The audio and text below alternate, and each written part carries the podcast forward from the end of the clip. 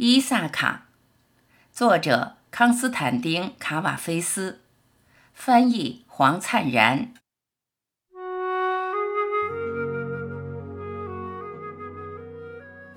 当你启程前往伊萨卡，那么就祈祷那道路漫长，充满历险，充满知识。不要害怕莱斯特律戈涅人和独眼巨人，以及愤怒的波塞冬。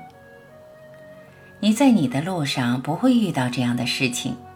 如果你的思想崇高，如果一种美好感情触及你的躯体和你的精神，你永不会遇到莱斯特律戈涅人、独眼巨人和凶猛的波塞冬。如果你不把他们牢记你的灵魂中，如果你的灵魂不在你的面前抬高他们。那么就祈祷那道路漫长，祈祷有很多夏天的早晨，祈祷你将进入第一次如此愉快、如此欢乐的看见的港口，停留在腓尼基的市场上购买精美的物品，珠母和珊瑚、琥珀和乌木，还有各种令人愉快的香水，尽你可能。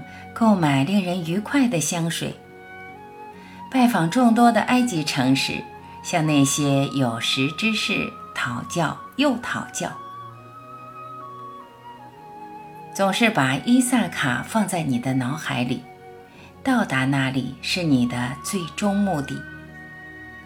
然而，完全不要行程匆匆，最好让它持续漫长的岁月。甚至在你年老时才波定在那小岛上，因你的一路所得而富有，不期盼伊萨卡会把财富奉献给你。伊萨卡给了你美丽的旅程，没有他，你就永不会上路。然而，他再也没有什么要给你的。要是你发现他贫穷，伊萨卡就不曾欺骗你。